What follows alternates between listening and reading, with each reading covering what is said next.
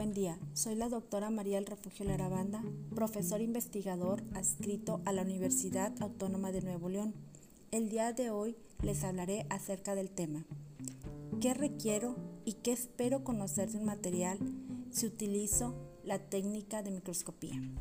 Primero que nada, les platico que la microscopía es la técnica empleada para observar los objetos que no podemos observar a simple vista y que los equipos utilizados para ello se llaman microscopios.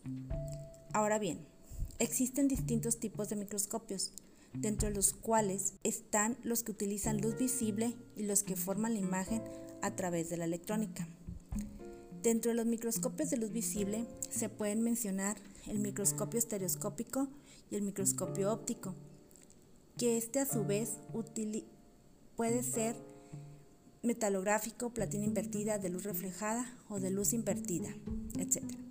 Primero, el microscopio estereoscópico lo podemos relacionar con una lupa, es decir, nos permitirá magnificar objetos con la finalidad de obtener una visión amplia del área y o defecto que no alcanzamos a ver con nuestros ojos. Y en este caso, la muestra a observar en su mayoría no requieren preparación. Cabe aclarar que a mayor magnificación, menor área de observación. Por otro lado, el microscopio óptico, que también utiliza luz visible, permitirá observar microestructuras, fases, especies químicas, tamaños de cristal, yo de grano, interfaces, morfología, etc. Ahora bien, hablando de los microscopios electrónicos, les platico acerca del microscopio electrónico de barrido convencional, también conocido como SEM, por sus siglas en inglés, en donde a través de un haz de electrones que incide sobre la superficie de la muestra se emiten distintas señales, mismas que son captadas en diferentes detectores como se les menciona a continuación. El detector de electrones secundarios permite conocer la topografía y o de un material en este caso, el haz de electrones penetra sobre la superficie de la muestra alrededor de 5 nanómetros y con ello es posible definir si el material de interés está aglomerado, si son monocristales, si son esféricos, cómo son sus vértices. Se puede determinar el tamaño de estos, además de adquirir micrografías representativas.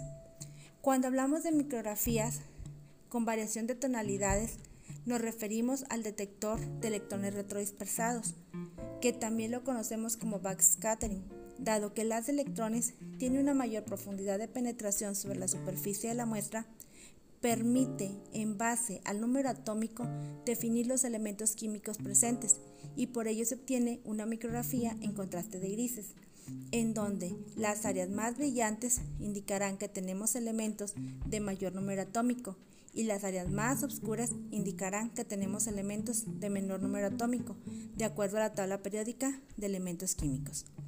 En base a estas diferencias de tonalidad se pueden definir fases, especies, inclusiones, defectos, fracturas, pero aclaro, solo es la micrografía, aún no podemos definir la presencia de un elemento químico en específico. Sin embargo, con el apoyo de un detector de rayos X también conocidos como EDX o EDS, se puede definir la composición química elemental de fases, especies, inclusiones, etc. Cabe aclarar que con este detector se pueden realizar análisis en toda un área o en, en un solo punto.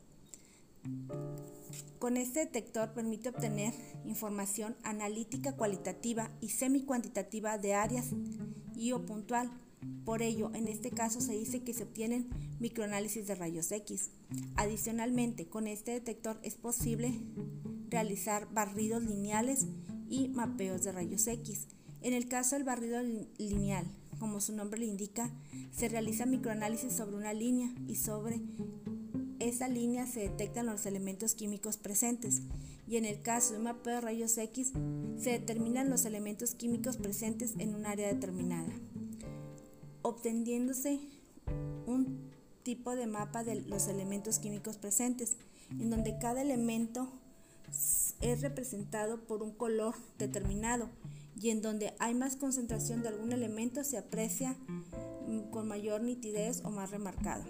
En conclusión, les comento que la microscopía es una técnica que proporciona información química elemental de forma rápida y sencilla, muy útil en una investigación, pero les sugiero, primero, conocer los antecedentes de la muestra que se requiere analizar. Segundo, saber qué es lo que se espera obtener de una sesión de microscopía, composición química, micrografías, para definir qué equipo y equipos de microscopía se utilizarán. Tercero, recordar que el utilizar microscopía quiere decir micro, es decir, que se van a obtener microanálisis químicos, no análisis químicos. Cuarto, con esta técnica se obtiene microanálisis cualitativo elemental y microanálisis semicuantitativo elemental. Quinto, por último, si estás desarrollando una tesis, proyecto de investigación, clase, etc., siempre lleva contigo una bitácora en donde apunte los parámetros de operación que se consideraron para la realización de tu trabajo, para que al final que estés analizando resultados puedas realizar comparaciones, es decir, siempre el mismo detector, el mismo voltaje, hasta las mismas magnificaciones, para realizar realmente un análisis de resultados comparativos. Espero esta información sea de utilidad para los estudiantes que realizan investigación y agradezco a la Universidad Veracruzana por la invitación a participar en este podcast de miércoles de ciencia, V. Cuasa Mina. Gracias.